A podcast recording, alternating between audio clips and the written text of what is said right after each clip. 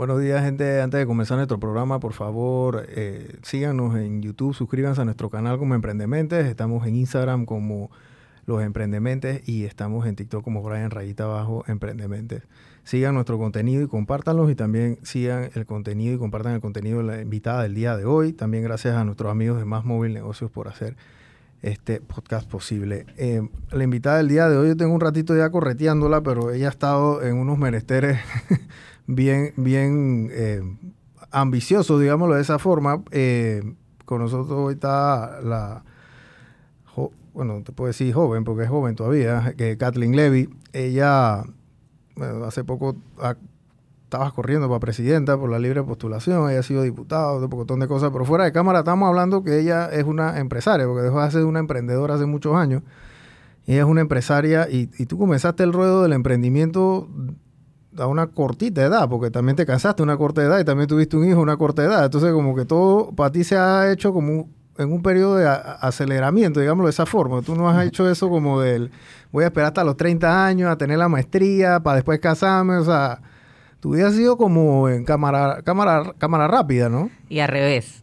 ¿Cómo estás, Brian? Eh, un gusto estar aquí con ustedes en el podcast. Y bueno, sí, yo he comenzado todo desde muy temprano. Como te comenté fuera de cámara, me casé a los 18 años, tuve a mi bebé a los 19 años.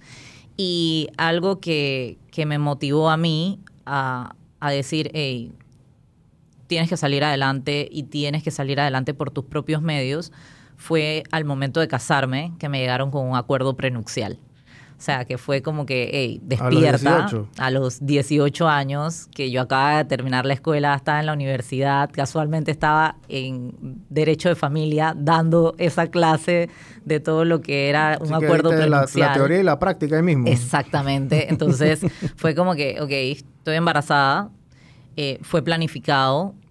Eh, ¿Ya estaban casados? No, fue antes, o sea, fue todo un tema, o sea, eso ya después lo echaremos en otra historia, te, echaré la historia. Pero eh, así fue, entonces este acuerdo prenupcial me dijo a mí, hey, tienes que terminar la universidad, tienes que ver qué negocio haces, y así fue todo, así fue que inicié. Yo voy un poco más acelerada que, que la gente de mi edad, fui diputada a los 24 años, eh, abrí mi primer negocio a los 20 años, y así me ha tocado en la vida, ¿no? Voy un poquito al revés, pero... Sí, sí. Eh, para que la gente entre en contexto, un, prenupcial o un acuerdo prenupcial, eh, que también es un acuerdo que se hace cuando tú tienes una empresa, obviamente, ¿no? Pero se tiene otro nombre. Eh, pero el acuerdo prenupcial entre pareja o entre matrimonio es que básicamente establece la división de los bienes al momento de un divorcio en caso tal de que pase. Eh, y esto es un documento que hay veces que se sataniza un poco porque la verdad es que... porque apenas lo estás haciendo, o sea, estás iniciando una historia y ya le estás poniendo un final. Es correcto. Entonces, y eso es lo que no, no tiene sentido, lógica. Yo en ese entonces, a los 18 años, lo veía como que, hey, me estoy casando y ya le estás poniendo... Pero por si acaso final. pasa algo. Exactamente. Entonces, hoy día no lo veo así. Hoy día, si me voy a casar a los 35 años, digo, hey, vamos a firmar un acuerdo prenupcial. Claro. Porque sí, porque no, porque ya he aprendido la vida, ya la vida me enseñado y, hay que hacerlo. Sí, porque el, tema de, la separación, eso yo lo viví mucho cuando estaba en el banco, el tema del prenupcial ahorra una cantidad abismal de tiempo y dinero, porque el litigio de familia principalmente muchas veces se da no tanto por los hijos, porque la custodia de los hijos por lo general los juzgados se la dan a la mamá casos extraordinarios no, pero el 98% de las veces se la dan a la mamá. Pero los bienes, al momento de la repartición, ahí es donde viene el tirijala y es mucho tiempo y eso. Tú entras en este tema y, ya llega un momento que tú como mujer dices, hey, o sea, yo como que te dan un, jarabe de realidad y que esto va a ser la vida este va a ser tu vida los próximos años, Kathleen. Tienes 19, 18 añitos. O sea, ya es hora de ponerse los pantalones, literalmente. Entonces tú sales y comienzas a estudiar y te metes en derecho y comienzas a emprender también, porque tu primer emprendimiento fue a raíz de un problema que tuviste. Sí. Así es. Eh, a los que 20 años, Felipe cumplía su primer añito y comenzamos a buscar dónde hacer el cumpleaños y no había, o sea que tuvimos que hacerlo. eh, lo hice en un, en un local, pero me quedé pensando, miércoles, estas mamás que hacen sus cumpleaños y la casa le queda desastrosa, o sea, es todo un tema. Aquí no hay en Panamá salas de cumpleaños para niños. Entonces me había sentado con una buena amiga que habíamos estudiado derecho juntas, estábamos casadas, las dos teníamos un bebé, eh, con una diferencia como de seis meses nada más, y le digo, ven acá, Osh, eh, ¿qué vamos a hacer? Me dice, Kathleen, yo no puedo ser esposa y estar en la casa todo el día, no, no puedo serlo. Y yo le digo, yo tampoco, y obviamente las dos, las dos con nuestra realidad, eh, muy de moda, que era el acuerdo, y le digo, déjame pensar. Pensé y le digo, me pasó esto del cumpleaños de Felipe y le dije, "Ey, hagamos una sala de cumpleaños para niños. En ese entonces no tenía la madurez, no tenía la experiencia, era mi idea, adicional estaba poniendo yo también eh, inv- invirtiendo.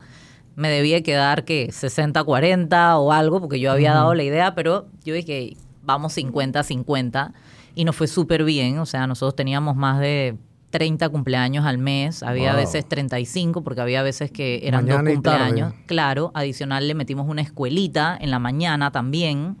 O sea, que nos pagaban el alquiler de las mañanas y nosotros, libre de polvo y paja, nos quedaban, había veces 12 mil, 15 mil dólares para dos peladas de 20 años. O sea, estábamos volando con el negocio. A mí siempre me ha gustado el tema de la belleza, al igual que ella.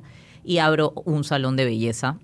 Entonces, con mi mamá. Ahí sí le dije, mamá, hay que poner, vamos a poner, no sé qué. Invertimos y nos fue súper bien, gracias a Dios. Y tenías entonces hasta los 25 años, tenías los dos negocios.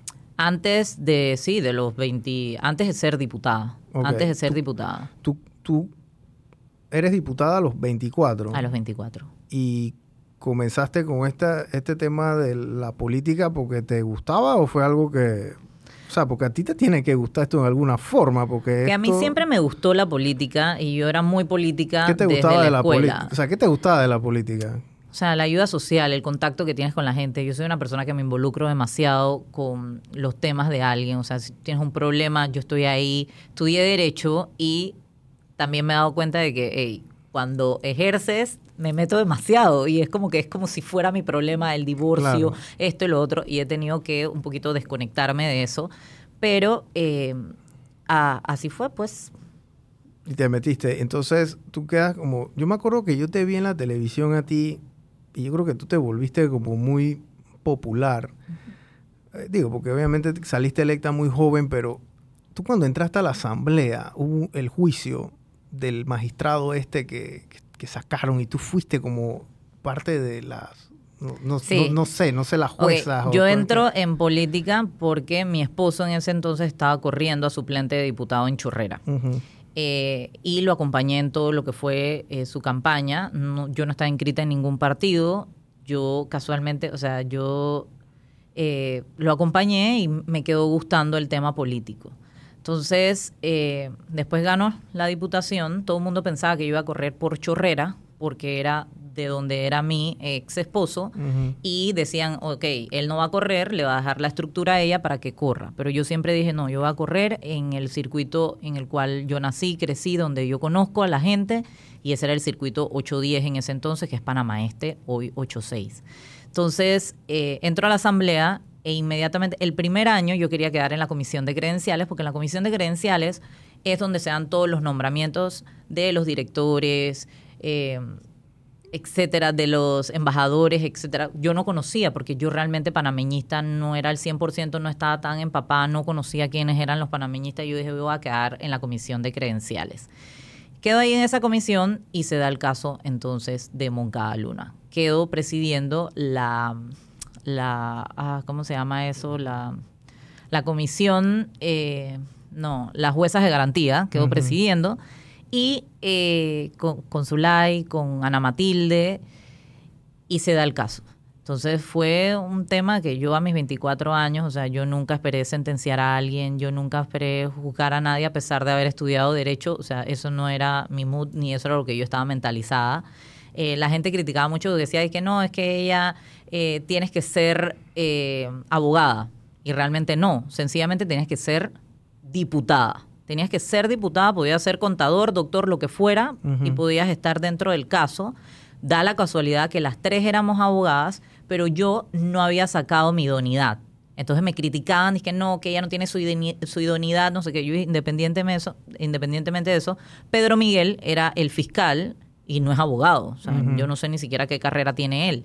Entonces, eh, pasa ese caso y, y fue inédito, histórico, se condena al presidente de la Corte Suprema por primera vez en, en, el país a cinco años de cárcel. Fue a la cárcel, o sea, no hubo un, un trato especial ni nada, tuvo que devolver bienes y ahí comienzo entonces mi vida en la Asamblea.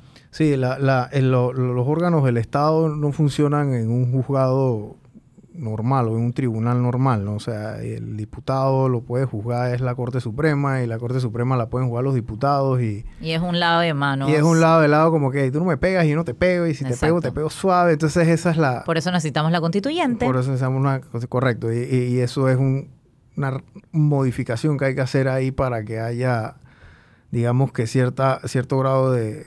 Eh, responsabilidad o que la gente se sienta que si hago esto no puedo ir allá y que no me pegues porque acuérdate que Exacto. eso es lo que pasa, ¿no? Tú entras a este, este tema político primera vez que te lanzas, que, que te nomí, o sea, que, que, te vas al ruedo electoral, tú tenías, o sea, tú pensabas que ibas a, tú tenías aspiraciones de decir, hey, esto yo voy a salir, o sea, yo estoy segura de esto. Mira, si hay algo que yo o sea, todas las cosas a mí me han motivado muchísimo, son cosas que me han pasado en la vida, ¿sabes? Primero cuando me casé, eso me motivó a abrir eh, mi primer negocio. Luego cuando estaba casada, decía, hey, yo quiero entrar en la vida pública, yo quiero atreverme, yo sé que las mujeres no es fácil para las mujeres entrar en vida pública, es más, en el circuito 810 eh, solamente una diputada había sido mujer, las demás todas eran, todos eran hombres, y yo dije, yo voy a hacerlo, desde el día uno me dijeron, no vas a poder. O sea, me recuerdo que Blandón me dijo, y que te vas a dar a conocer en esta vuelta, no vas a salir, pero estás haciendo tus pininos, así que date a conocer, no sé qué. Y yo dije, si hay alguien que cree en mí misma, soy yo.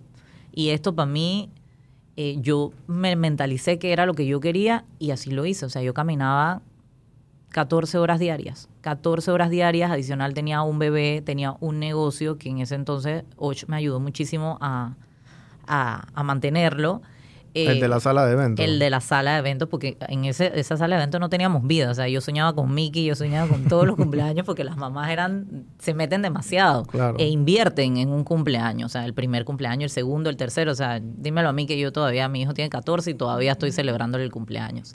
Entonces, así fue que, pasó todo, pues. Y llega, y cuando tú sales a este tema de estas caminatas, porque la política es, complicada y para una mujer más, porque a los hombres le pegan, pero a una mujer le pegan también y a veces le pegan con la mano del hombre. Exacto. Entonces eso, eso es complicado. Ya tu hijo está grande también, porque él ya puede ver redes sociales, puede ver, o sea, esto no es, en ese entonces, relajo, como En ese entonces, yo creo que yo fui una de las primeras personas que tuvo Instagram y yo hacía mi campañita por Instagram, pero en ese entonces no estaba tan movido el Instagram. Mi hijo estaba pequeño también, pero los golpes sí eran fuertes, o sea, a mí... Eh, me decían que ella cree que por bonita, ella cree eh, la yegua de Troya, eh, no va para ningún lado, o sea, me hacían cosas cuando íbamos a las caminatas, me llegaron a pegar en las caminatas, ¿Quién, te, pegaba? Una dirigente. Obviamente el candidato no me pegó, pero ah, mandó una dirigente que me podía pegar. De mujer a mujer, ah, bueno, ya, ¿no?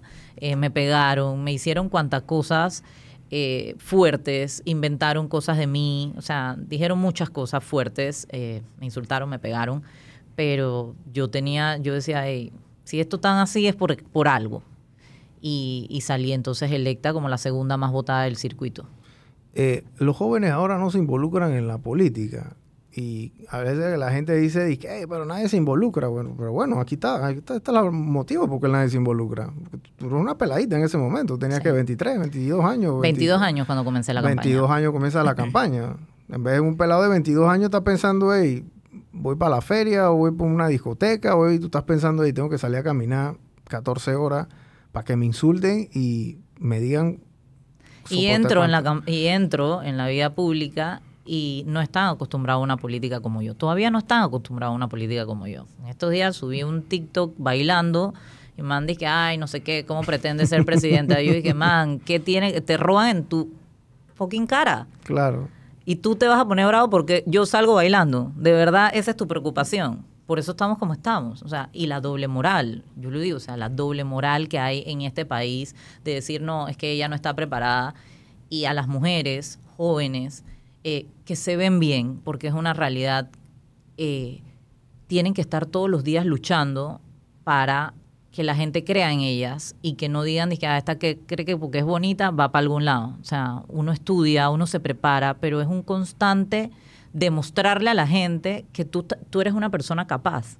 Y es difícil. Y no todas las mujeres y no todos los jóvenes se atreven a entrar en una vida pública que es difícil, que te van a, se van a meter en tu vida pública, en tu vida privada, se van a meter en cualquier cosa. Como yo lo he dicho hace poco en una entrevista. O sea, yo vi una entrevista, he visto entrevistas de candidatos presidenciales.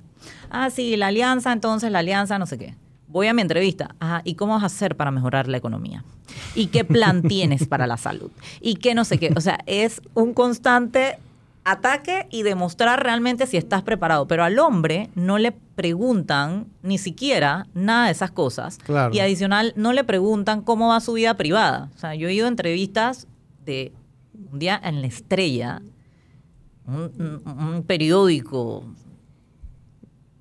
profesional, respetuoso, a los cuales estimo muchísimo, y una de las preguntas fue, ¿soltera o casada? Yo dije, ¿qué tiene que ver eso con lo que yo vengo a hablar aquí? Recuerdo que estaba compitiendo en las internas contra Blandón. ¿Qué tiene que ver eso? O sea, ¿en qué les afecta eso a ustedes? Ah, no, pero yo me molesté y le dije, ¿tú le has preguntado eso a otro candidato? No, ¿por qué me lo preguntas a mí? Porque soy mujer, porque soy joven. Entonces... Eh, está esa parte como ese morbo siempre. Siempre es un morbo y por eso mucha gente no se atreve a entrar en la vida pública. O sea, si yo no trabajara en mí como lo hago, o sea, yo estaría tirada, ¿me entiendes? Tirada, pero a mí me han pasado muchas cosas desde muy chiquita que me han enseñado en que, brother, o crees en ti, trabajas duro, crees en tu intuición, o te fuiste por un caño. Tú, a pesar de que la la contienda pasada no sales electa, entonces, pero decides de nuevo como que irte de vuelta a ese ruedo, porque a veces ese es un llamado, ¿no? O sea, el político es político siempre. El político es político siempre. A mí me apasiona muchísimo la política, me apasiona el contacto ese. Yo tengo un cariño muy grande con mi estructura y como yo le he dicho a la gente, la gente que está conmigo es porque yo me los he ganado. No porque les pago, no porque les doy algo a cambio de, eh, ha sido porque me los he ganado, les he dado una oportunidad de vida.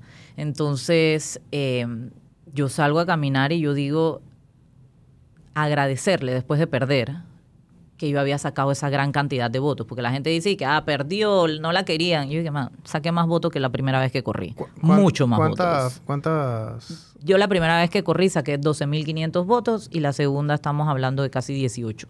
Ok. 18.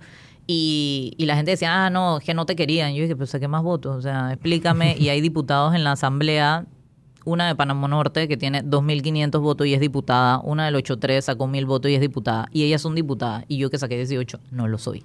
Entonces, yo seguí y la gente me decía, Kathleen, sigue caminando, o sea, está joven, que yo perdí a los 30 años. Entonces, yo dije, hey, esto no, no para aquí, voy a seguir involucrándome. Cayó la pandemia, en la pandemia hice un montón de ayuda a los emprendedores eh, con mis redes sociales, utilicé mis redes sociales para que ellos pudieran promocionarse, adicional ayudaba a los hospitales también, hice por mis redes sociales apoyo, buscamos donación para los guantes, para los gorritos, para las mascarillas, etcétera. Me movilicé muchísimo. Yo no quería nuevamente como que entrar en la vida pública, pero dije, no voy a estar en un puesto, pero quiero estar dentro de mi partido y comenzar a crear líderes, comenzar a involucrarme y me cerraron las puertas y tuve que competir entonces contra el presidente del partido en ese entonces, mm. sabiendo que no iba a ganar, pero muchas veces perdiendo ganas. ¿Cómo es eso? mira, perdiendo ganas. Yo dije, no hay oportunidad, son dos meses de campaña, en donde tengo que recorrer todo el país, no hice, no hice estructura en el tema de postular candidatos en, a los convencionales, porque yo estaba pensando de que me iban a dar un espacio, porque era la segunda con más convencionales a nivel nacional, que vienen siendo convencionales delegados. eh, al no darse esto, porque me dijeron, no, es que tú no puedes entrar porque es que tú perteneces a la nómina de no sé quién y tú al liderazgo de no sé quién. Y yo dije, man, yo tengo mi propio nombre, yo fui diputada, yo saqué convencionales, a pesar de no estar en gobierno, saqué casi que a la par del diputado del área mía la misma cantidad de convencionales. Entonces, ¿por qué yo no puedo estar en la junta directiva? Entonces comenzaron ahí que no, que yo no podía, yo no podía, que esto, que lo otro, que que yo no, yo no iba a estar. Y mucha gente que hoy día me ha llamado y que me ha necesitado, eh, me han pedido apoyo, que están corriendo para este puesto, para el otro, ay, por favor, ayúdame. Yo dije, no, es que la, política, tú tienes que dar cuenta. tus estructuras. Claro, la política es un boomerang, o sea, es constante. Un karma ahí. Es un karma. Y, y nada, pues comencé yo en, en eso y, y, quedé clarita de que, hey, no vas a llegar eh, a ganar porque es muy difícil en dos meses de campaña, pero te vas a conocer, te vas a dar a conocer en el partido a nivel nacional. Antes te, conocían en el circuito 8-6. Okay. Ahora te vas a dar a conocer a nivel nacional. Y competí, saqué 450 y pico de votos convencionales. ¿Cuántos convencionales son? Eran como 1200. Eh, sí, 1200 más o menos. Y Blandón saca 900 y pico. En dos meses, cuando me dijeron que ella no saca más del 10%. Y saqué 400 y pico de votos. Yo le dije, me hubieras dado un mes más y esta vaina hubiera sido totalmente diferente. Diferente. Sí. Entonces, nada, yo entré con esa mentalidad y dije, bueno, perdiendo se gana, me voy a dar a conocer, voy a conocer a los convencionales, voy a conocer la estructura a nivel nacional. Y sí, me llevé eso y, y tengo contacto todavía con cada uno de ellos. Y tú sales de la asamblea y, bueno, corres a diputada, a pesar de que sacaste esos 18 mil votos. Y, cómo fue? Vuelves de, vuelves a la vida civil, digámoslo de esa forma, ¿no? ¿Cómo, ¿Cómo fue esa transición? Bueno, yo tenía otros negocios que no los mencioné en antes, eh, tiendas de ropa, eh, con una socia que era una de mis mejores amigas desde que estábamos en la escuela. Eh, un día nos sentábamos y dijimos, hey, vamos a hacer este negocio. Me dijo, mira, me acaban de votar del trabajo, tuve un problema familiar. Y yo le dije, ¿por qué no hacemos un negocio? Eh, y me dicen, pero yo no tengo plata. Yo le digo, bueno, yo pongo la inversión. Vamos a poner la inversión y ahí vamos echando para adelante, no sé qué. Yo sé que tú eres capaz, yo creo en ti, tenemos una amistad muy grande. Y así comenzó ese negocio. Y bueno, pasaron 10 años y hoy día después de, todo ese tiempo he estado en estos últimos meses involucrada al 100% porque me he dado cuenta que, nos dimos cuenta que, los manejos fueron pésimos, eh, que había robo, estafa, eh, malversación de los fondos y me ha costado duro, o sea, yo creo que después de mi divorcio, yo creo que una de las cosas más difíciles que yo he vivido es la traición de, de esa amiga porque yo lo vi como una oportunidad de vida. No cualquiera pone sus ahorros en las manos de otra persona y dice emprende. Porque hay mucha gente, como yo le decía, o sea, tú puedes tener muchas ideas, pero si no tienes el capital, lamentablemente tus ideas mueren ahí. Sí, es verdad. Entonces, yo le di esa oportunidad de vida y, y, la traición, dejar que se metieran familiares, que manejar esa empresa como una empresa familiar y no meterme, porque yo decía, hey, esa es mi amiga, pero mi intuición me decía otra cosa. Pero hay veces tu intuición es nublada por familiares, por el amor, por la amistad, etcétera, etcétera, y no lo dejas fluir. Claro. Y hay algo que en, esto, en estos últimos meses he aprendido, es que creas en tu intuición. Porque yo desde hacía mucho tiempo sabía que las cosas no estaban funcionando. Funcionaban para ellos, no para mí. Y quizás para ellos echando la historia dirán que yo soy la culpable porque yo me desconecté y, no estuve ahí. Y sí es verdad, o sea, cuando tú pones un, un capital para un negocio, tú tienes que estar ahí, tienes que saber cómo se maneja. O sea, aquí en este negocio hubo robo de proveedores, secuestro de redes sociales, secuestro de cuentas bancarias. O sea, eh, llegué yo un día y dije, todos los empleados te renunciamos. Eh, los proveedores y que no, no te podemos vender porque es que nosotros no sabíamos que tú eras la socia. Yo dije, yo soy la socia desde el día uno, era la capitalista, o sea, nunca han puesto un real para el negocio, pero así me tocó y me ha tocado tener que ¿Y ese negocio que tenía de 10 años?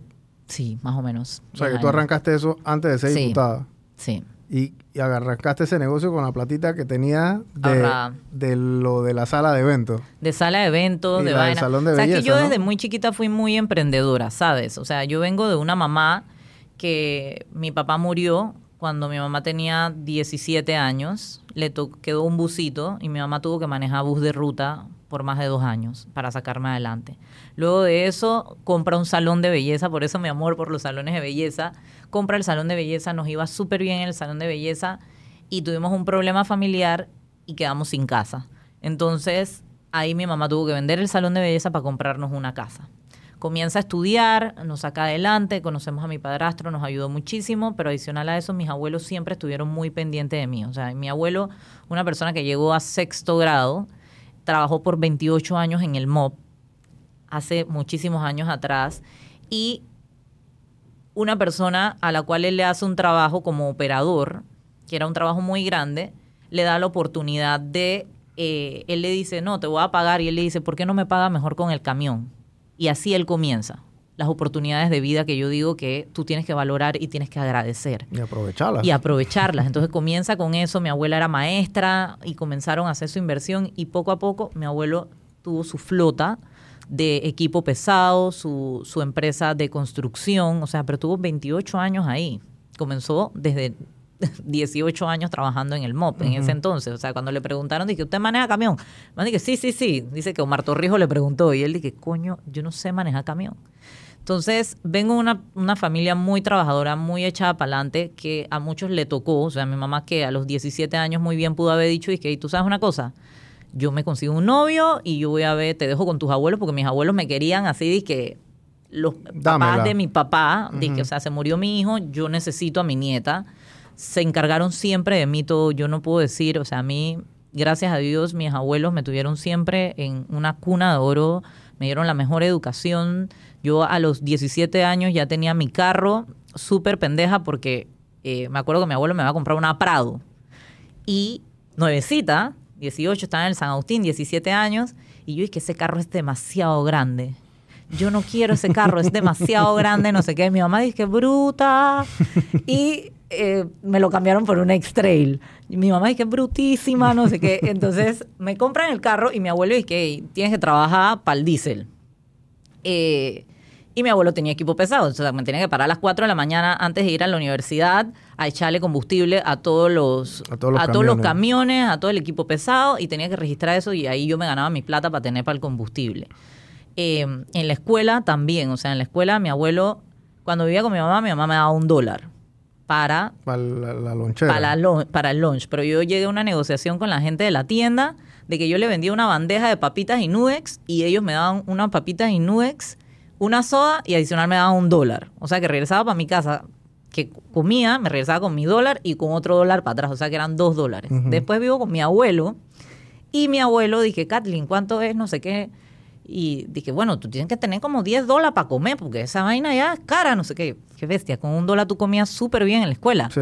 pero él me daba 10 dólares, así que yo ahorraba toda esa vaina y le dije que quería vender bombombunes. Entonces me compraba bombombum y yo lo vendía en la escuela, me iba súper bien, me mandaba mi nota de que le estaba dañando el estómago a todos los niños.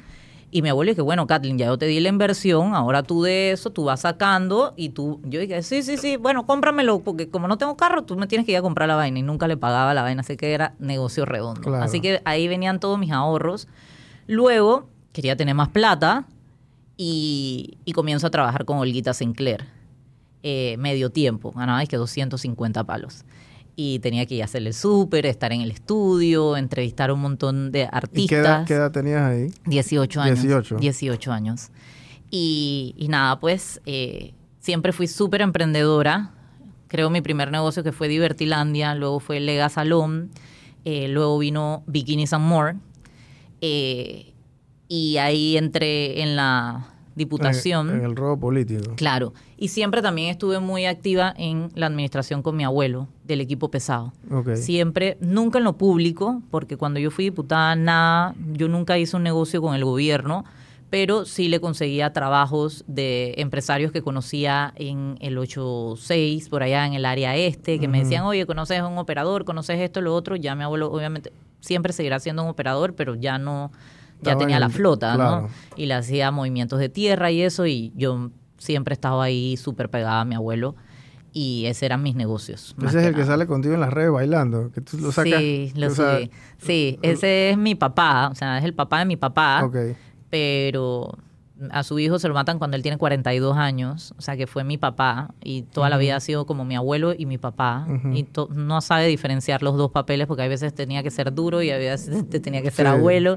Pero me tocó gente muy echada para adelante, de las cuales yo admiro muchísimo y yo dije, yo tengo que echar para adelante y siempre he tenido ese apoyo también ahí, o sea, no creas, hay momentos, cuando yo terminé, terminé la diputación, tenía mis negocios que gracias a Dios me daban, pero yo quedé casi que decir, por decir así, la bancarrota, o sea, yo quedé en la cuenta con casi nada eh, porque lo había invertido en la reelección.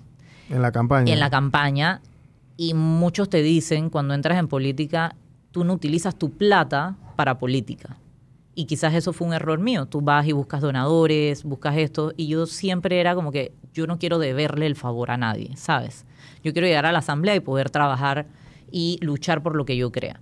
Entonces la campaña me costó mucho y quedé casi que en bancarrota. Intenté entrar a mis negocios nuevamente, por lo menos el que te dije de, de esta socia y amiga, a la cual, o sea, para mí era lo más grande que había, y resultó decepcionarme por todos lados.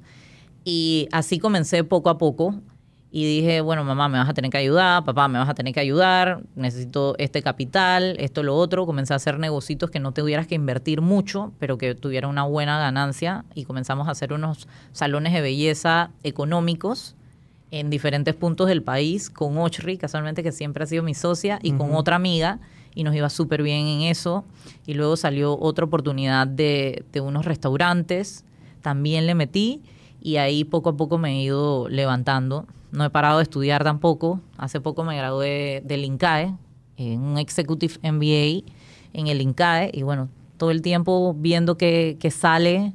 Eh, y así comencé a recoger las firmas y fueron 55 mil. La gente dice, a los que no llegaron a las firmas. Yo llegué a las firmas. Las firmas eran, el mínimo eran 39 mil, que es el 2% del padrón electoral de los que votaron en la última elección. Yo llegué a las 39 mil, saqué 55 mil y me borraron como 17 mil. Dije, no se escuchaba, había, estaba muy oscuro. O sea, ¿dónde estabas buscando las firmas? En la calle. Y en la calle pasa un carro, no se escucha bien, no dicen bien tu nombre, y que no, es que ahí se, no se entiende bien su nombre, porque es que tu nombre es difícil. Entonces nos borraban firmas y llega a las 55 mil firmas a nivel nacional gracias a un equipo también no muy grande, o sea, éramos como 15 personas, 15 pelados a nivel nacional, o sea, yo no tuve 55 mil firmas. vida por casi un año, por casi un año en donde estaba en Bocas del Toro, en Chiriquí, y se, te lo pueden decir, la única candidata, por más que no haya llegado y quedado dentro de las tres, que caminó a nivel nacional fui yo, los demás no. Los demás pagaban por firmas. Pagaban, o sea, llegó un momento que se pagó hasta 10 dólares por una firma. O sea, eso es insostenible. Yo no podía pagar 10 dólares por una firma. Por más de que sí, tenía gente que me estaba apoyando y que creen en el proyecto y que dicen, hey, estamos haciendo un camino, no tenía para pagar 10 dólares por firma. Entonces, nada, estoy súper orgullosa del trabajo que nosotros logramos eh, con esas 15 personas, con las pocas personas que me apoyaron económicamente para ya sea pagar el hotel, para pagar el diésel, para pagar el busito, que donde la gente se movilizaba. Claro. Y, y yo creo que es todo un aprendizaje y de eso se trata la vida. O sea, poco a poco voy tomando experiencia, voy madurando y, y yo estoy preparándome para el día de mañana en algún momento llevar las riendas de este país.